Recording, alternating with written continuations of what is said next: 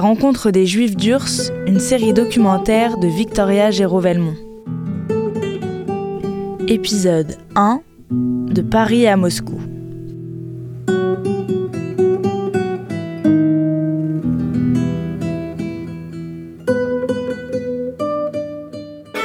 Cet été-là à Moscou, ça grouille de partout. Des communistes et des supporters du monde entier se sont donné rendez-vous dans la capitale soviétique pour se rendre aux Jeux olympiques de 1980.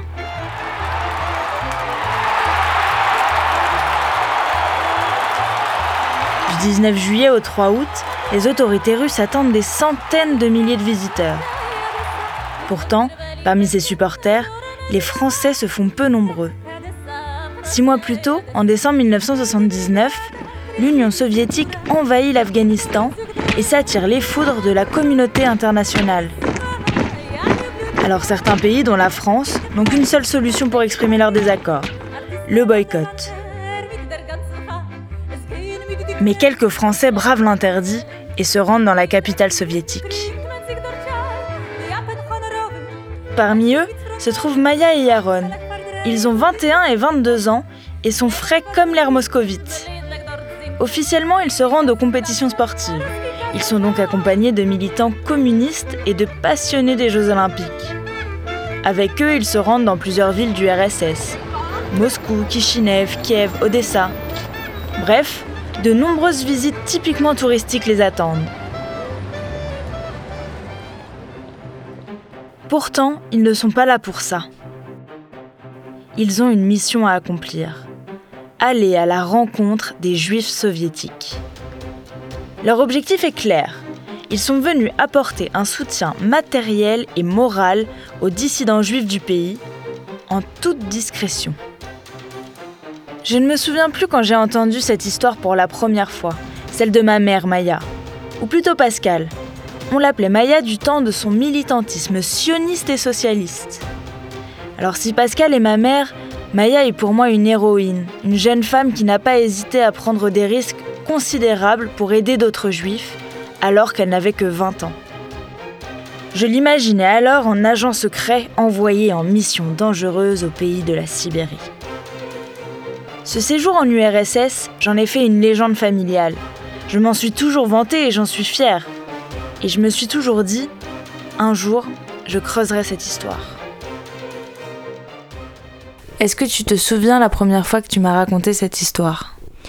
Oui, écoute, tu devais avoir à peu près 12 ans et on feuilletait les albums de famille. Et, enfin, les albums, les photos en général. Et à un moment donné, on est tombé sur mon voyage en URSS. Là, je t'ai montré euh, des photos de, de ce qu'on avait parcouru. Et tu m'as posé quelques questions auxquelles j'ai essayé de te répondre euh, comme on répond à une enfant de 12 ans. Surtout que c'était l'âge où moi j'avais commencé le militantisme. Si Victoria a grandi en mouvement de jeunesse, c'est parce que sa mère, Pascal, y a consacré de nombreuses années.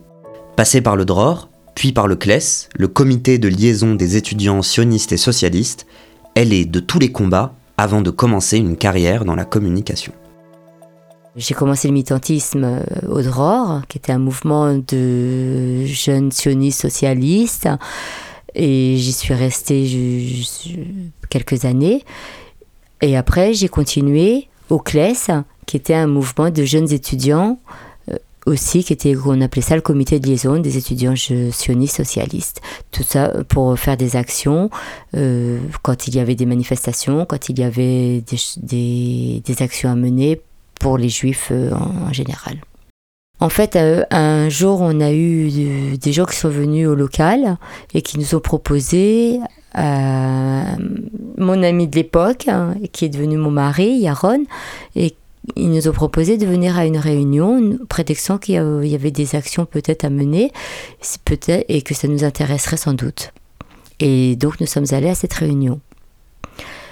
Euh, lors de cette réunion, on a découvert qu'il y avait des voyages qui étaient organisés en URSS, qu'on n'était pas les premiers et que c'était en fait des voyages qu'on nous, nous, on nous préparait.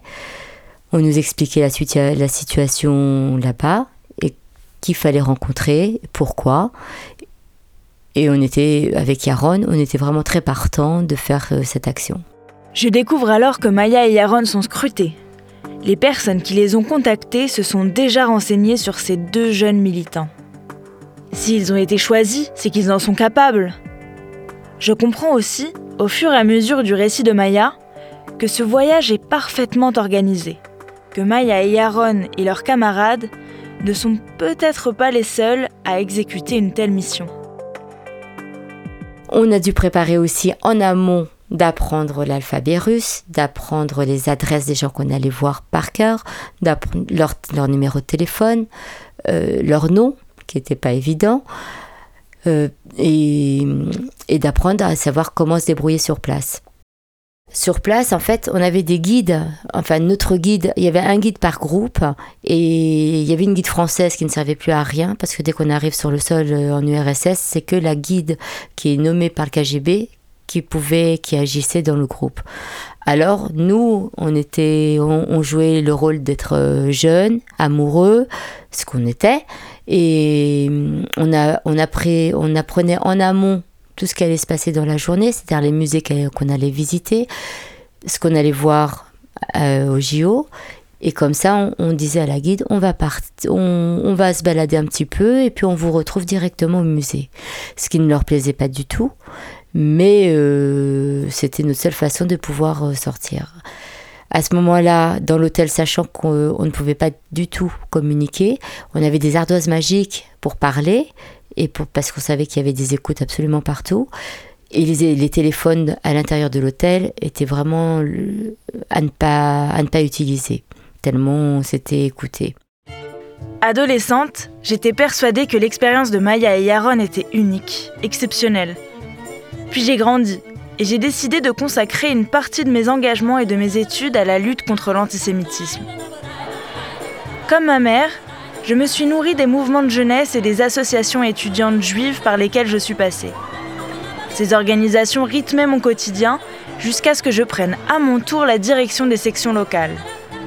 Bref, je prenais le même chemin que ma mère. D'un autre côté, j'ai choisi d'entreprendre des études de sociologie politique. Cette formation de recherche m'a notamment poussée à approfondir mon histoire familiale. Celle de ma grand-mère d'abord, qui était enfant caché, j'ai voulu retracer son parcours clandestin et celui de sa famille pendant la guerre. Puis, je me suis intéressée à celle de ma mère, militante de tous les combats. Je voulais que le mythe familial sorte de la légende et devienne réalité.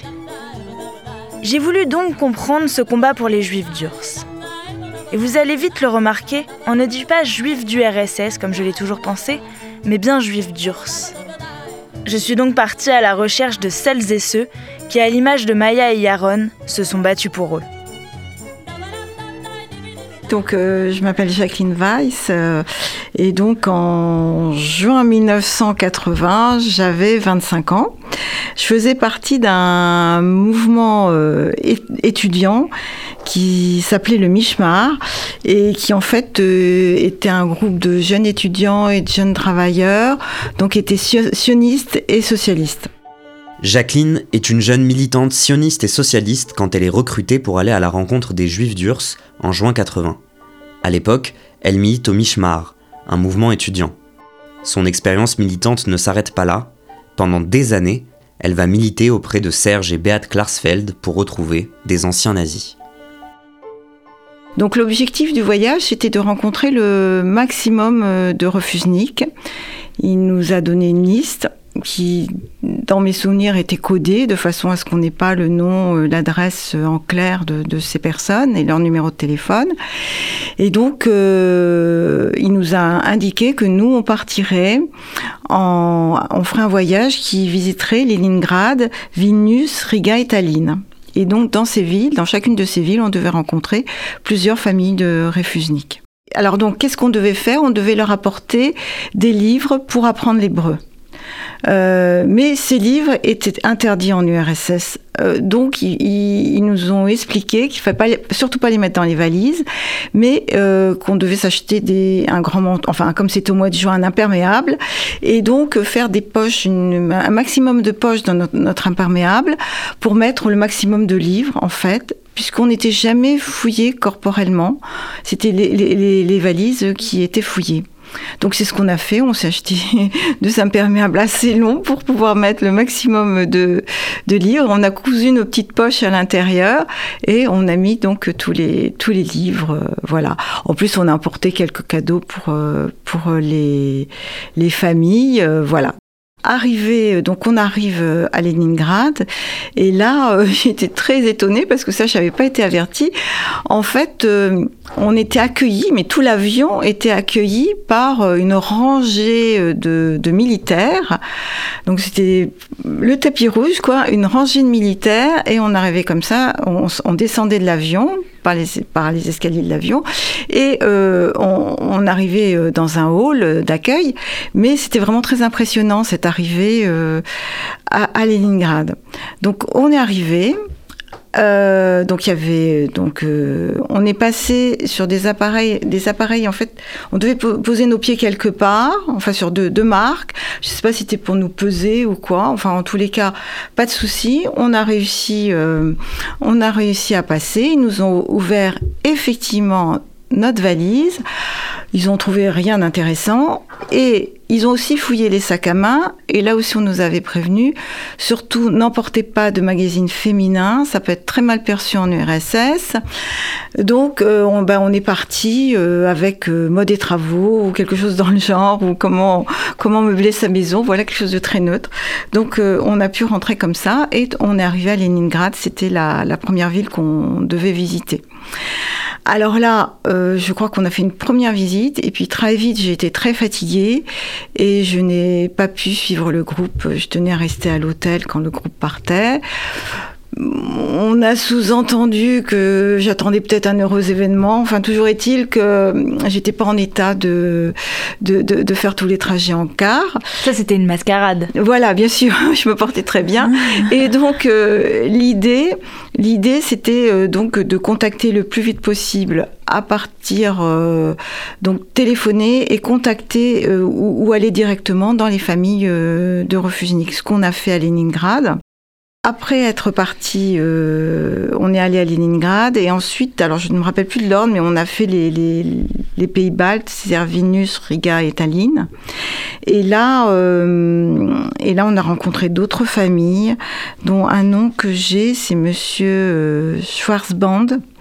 Ce monsieur nous avait réussi. Alors là, j'ai la photo en face de moi et en fait, c'était beaucoup des intellectuels et on voit euh, toute une série de, livres. Quoi. C'est, toujours assez impressionnant, ces, maisons où il y avait énormément, énormément de livres. Quand je les questionne, Maya et Jacqueline persistent. Elles n'étaient pas en danger. Elles étaient françaises et à ce titre ne risquaient rien. Ce sont les réfusniks qui acceptaient de les rencontrer qui prenaient les plus gros risques. Pourtant, ça n'empêchait pas les tentatives d'intimidation du KGB à leur rencontre. Très vite, on s'est rendu compte qu'on était suivi parce que bien euh, nous, on avait appris l'alphabet russe pour pouvoir se diriger dans les rues. Et, euh, en fait, euh, bon, quelquefois on se trompait, donc il nous est arrivé de nous retourner, de nous cogner presque à quelqu'un, de continuer, de voir que cette personne nous suivait systématiquement. Donc effectivement, on était, on était suivis. Ce qu'on nous avait bien expliqué aussi, c'est qu'il fallait surtout pas euh, vendre notre jeans, parce qu'à l'époque c'était euh, c'était une denrée rare en URSS, et donc euh, si on était vu en train de vendre un jean, donc c'était comme du marché noir en fait, bah ça, pouvait être très ennuyeux pour nous. Donc bien sûr, et effectivement, on a été arrêté plusieurs fois par des Russes dans la rue pour pour nous demander si on n'avait pas des jeans à vendre, enfin des produits qui venaient de de, Paris, euh, de l'Occident en général dès qu'on a commencé à quitter le groupe, euh, en fait, la nuit, on recevait des coups de fil dans notre hôtel. Alors quand on décrochait, on décrochait, en fait, euh, personne ne nous répondait, mais le téléphone pouvait sonner plusieurs fois dans la nuit. Pour vous faire peur? Oui, je suppose que c'était pour nous faire peur. Mais bon, on ne peut pas dire qu'on avait vraiment peur parce que on avait le sentiment que notre nationalité euh, française nous, protégeait euh, vraiment.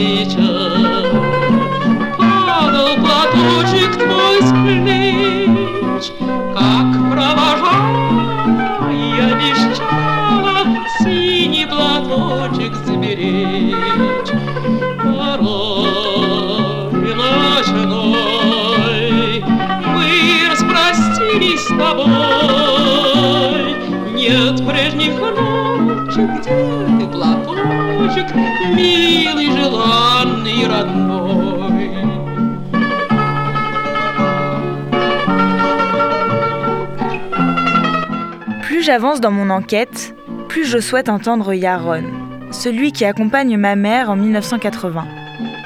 À l'époque, Yaron et Maya sont fiancés. Ils n'ont que 20 ans mais se connaissent depuis de nombreuses années grâce au DROR, leur mouvement de jeunesse. Yaron n'est pas mon père. Il est le père de mon grand frère. Je n'ai donc pas grandi près de lui et peu sont les occasions de nous rencontrer. Mais ma petite enquête est donc enfin l'occasion de nous voir. Je m'appelle euh, André Dan, mon prénom en hébreu est Yaron pour ceux qui euh, euh, s'en souviennent. J'ai eu ce prénom quand j'étais au Dror dans les années 70. Tiens, je suis rentré au Dror une semaine avant la guerre de Kippour, donc ça a été un tournant dans ma vie. Et en 76, j'ai fait l'armée en Israël et donc là j'étais complètement Yaron Dan en tant que volontaire dans le combattant, etc. André Dan est coach et conférencier. Aujourd'hui, il apprend à des businessmen à networker. Mais avant, à la fin des années 70, André se fait appeler Yaron et il est militant, sioniste et socialiste. C'était euh, c'était véritablement euh, dans le cadre de mon engagement euh, au service euh, du peuple juif. Je, crois beaucoup dans cette phrase qui a été entre autres reprise par Denis Diderot, l'un des philosophes français, qui disait que rien de ce qui est humain ne m'est étranger. Et en l'occurrence, c'est encore plus vrai pour vis-à-vis des juifs. Euh, c'est vrai pour l'ensemble de l'humanité, mais si euh, entre juifs on ne se soutient pas euh, plus, euh, on est perdu. Donc euh, ici, c'était un engagement véritablement juif, sioniste aussi, puisque comme j'ai dit, j'avais fait l'armée en Israël, et, et, et, j'étais évidemment très très soucieux dans mon dans ma vie de, de militant juif sioniste. J'étais très soucieux de la situation des des, juifs en, URSS euh, qui étaient, euh, à mon avis, euh, maltraités, enfermés, parfois torturés et, et qui n'avaient pas le droit à l'une des valeurs qui me paraissait évidente, sûrement grâce à mon éducation fondamentale en France, qui est la liberté. Et ça, c'était évidemment, et ça l'est encore pour moi, très très choquant. Donc euh, j'ai voulu euh, faire ce voyage euh, afin d'apporter un élément de solidarité auprès de juifs sur place qui évidemment souffraient plus ou moins. Euh, il y en a plus, par exemple, j'en ai rencontré qui, qui étaient passés par le goulag et cette expérience de, de rencontre avec les gens de, de goulag euh, a été très forte pour moi. D'ailleurs, euh, une, une anecdote forte euh, avec euh, l'homme euh, que j'ai rencontré qui avait passé deux ans au goulag avant, avant notre soirée à Odessa c'est que euh, à la fin de notre euh, de notre soirée, euh, il, il a il a tenu avec mon épouse à, à, nous à nous raccompagner à l'hôtel à partir de, de la maison où nous avions passé la soirée.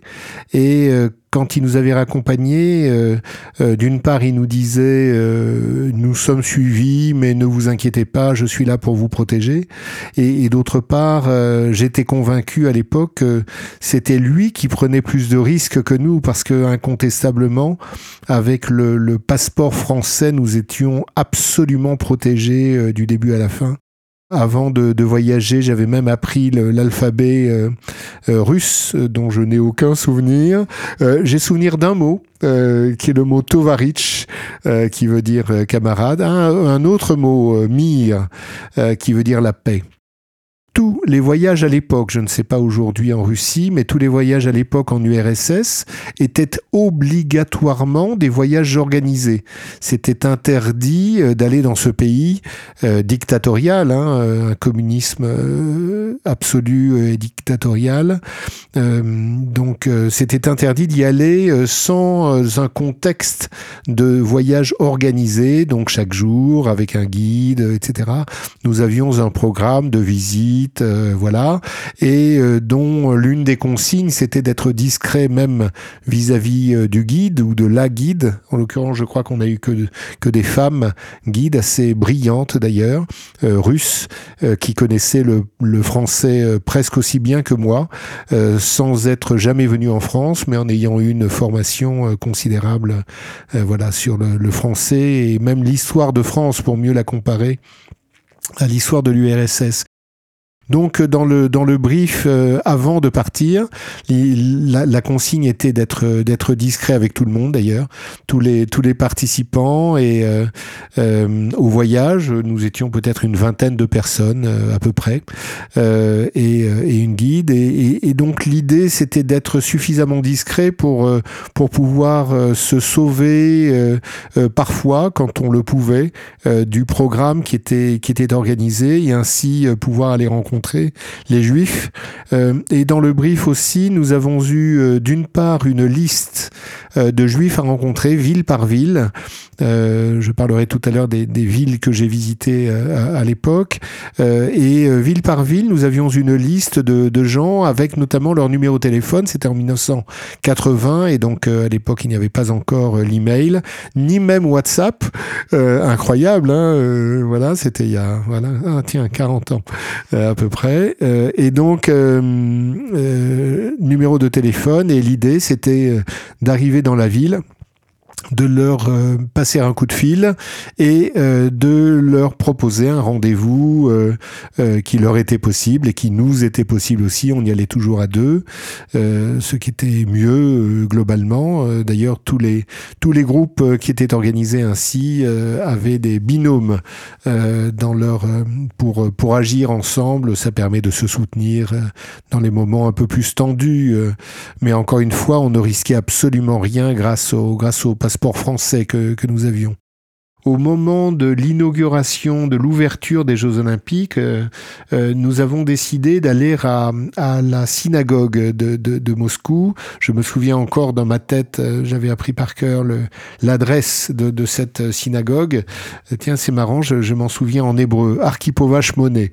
Hein, C'était le, le, numéro 8 de la rue Arkipova. Et voilà, à chaque fois de, de notre hôtel, on trouvait un plan où on demandait au concierge comment y aller à pied pour ne pas attirer l'attention etc. Je ne sais même pas si le concept de taxi existait à l'époque. Peut-être que oui, peut-être que non. Mais la, consigne que nous avions eue, c'était de nous déplacer à pied d'un endroit à l'autre euh, pour être le plus discret possible. Et arriver à, Arkipova numéro 8, hein, euh, euh, eh bien, nous avons rencontré beaucoup de gens qui étaient devant devant la synagogue, beaucoup de juifs et certains certains juifs. la synagogue avait été fermée par, euh, par la police euh, soviétique, peut-être le KGB, en disant euh, nous ne voulons pas que vous fassiez du bruit pendant que il y avait l'ouverture des Jeux Olympiques. Et, et j'avais parlé avec beaucoup de juifs, dont certains qui m'avaient dit fais attention, il y a des gens du KGB ici qui nous surveillent. on a senti à plusieurs reprises aussi que des photos étaient prises. Donc, euh, on a dû être mitraillé de photos, mais c'est tout hein, pour pour nous. C'était encore très fort d'avoir ce, ce, dialogue euh, euh, sur le terrain devant une synagogue. Je regrette de ne pas y être rentré, mais bon, elle était fermée. et et de, de, de pouvoir une fois de plus sentir la, la, la tension, la, la, la, pression humaine très très forte sur sur nos frères réfusniques. Dans cette fameuse synagogue, Maya et Yaron sont mitraillés de photos par les autorités soviétiques. Cette visite rend leur retour plus compliqué que prévu. On se doutait que ce serait pas forcément simple parce que quand on comme on avait, comme je disais tout à l'heure, on avait été mitraillé en photo le premier jour lors de notre, euh, notre arrivée à la synagogue. Alors, on a, en fait, euh, la plupart euh, ont été photographiés, ont été mis tout de suite de côté dans l'aéroport avant de passer la douane. Ils nous ont montré du doigt et ils ont mis de côté en fait tous les gens du groupe qui ont participé aux rencontres. Moi, j'étais plus petite, je n'ai pas été prise en photo et j'ai eu la chance de ne pas être euh, dans ce groupe. Ils les ont interrogés pendant des heures. Euh, Yaron en faisait partie. Lui, il avait acheté plein de bouquins qu'il avait surlignés. Ils lui ont demandé pourquoi il avait surligné des choses. Euh, ça a été, ils lui ont, ils lui ont fouillé de fond en comble, fait enlever ses chaussures, ses chaussettes. En fait, il cherchait, euh, ce qu'il ne- il savait peut-être pas ce qu'il cherchait, mais il cherchait des choses euh, sur eux. Et heureusement qu'on avait quand même un petit peu réfléchi à ça. Et en fait, moi, j'avais récupéré la plupart des adresses. Et on a eu la chance pendant le voyage de rencontrer une personne qui était quelqu'un d'extraordinaire, qui était médecin à Aix, et qui lui n'était pas du tout communiste, mais qui faisait tous les Jeux, tous les Jeux olympiques. Et pendant le voyage déjà, il avait remarqué que on faisait des choses un petit peu différentes. Et là, il a vu qu'on était un petit peu troublés. Et pendant le voyage, il nous avait dit si vous avez besoin de moi, euh, dites-le moi, je, ferai euh, ce que je peux. C'est alors que je lui ai demandé s'il pouvait prendre euh, la plupart des adresses qu'on avait récoltées pour pouvoir passer la douane avec. Euh, sachant que lui, il craignait pas grand-chose et il l'a- fait euh, évidemment spontanément. Moi, j'en avais quelques-unes sur moi que j'avais cousues dans, dans, le devant de mon, de mon manteau. Et, et on a pu passer la douane facilement avec, euh, avec toutes ces adresses. Ma mère n'est pas une agent secrète. Elle est bien mieux que ça. Le voyage qu'elle a entrepris avec Yaron est un voyage de solidarité, de fraternité, avec des juifs qu'elle ne connaissait pas. C'est un acte militant, beau et fort. En débutant cette enquête, je ne me doutais pas un seul instant de l'ampleur de ce combat. En partant à la rencontre des militants pour les juifs d'Urs, j'ai pourtant découvert un engagement pour une cause humanitaire, peut-être le premier réel combat pour les droits de l'homme. Car la raison qui les poussait à se rendre à Moscou, Leningrad, Kiev ou encore Odessa n'était autre que la détresse économique et psychologique dans laquelle se trouvaient les juifs soviétiques, dont j'ignorais jusqu'à aujourd'hui le sort.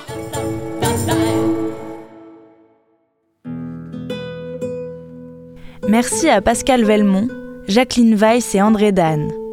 Réalisation Victoria Géraud-Velmont. Montage et mixage Vincent Laine. Prise de son Guillaume. Voix Youssef Murciano. Documentation Le Fonds social juif unifié. C'était À la rencontre des Juifs d'Urs, une série documentaire de Victoria Géraud-Velmont.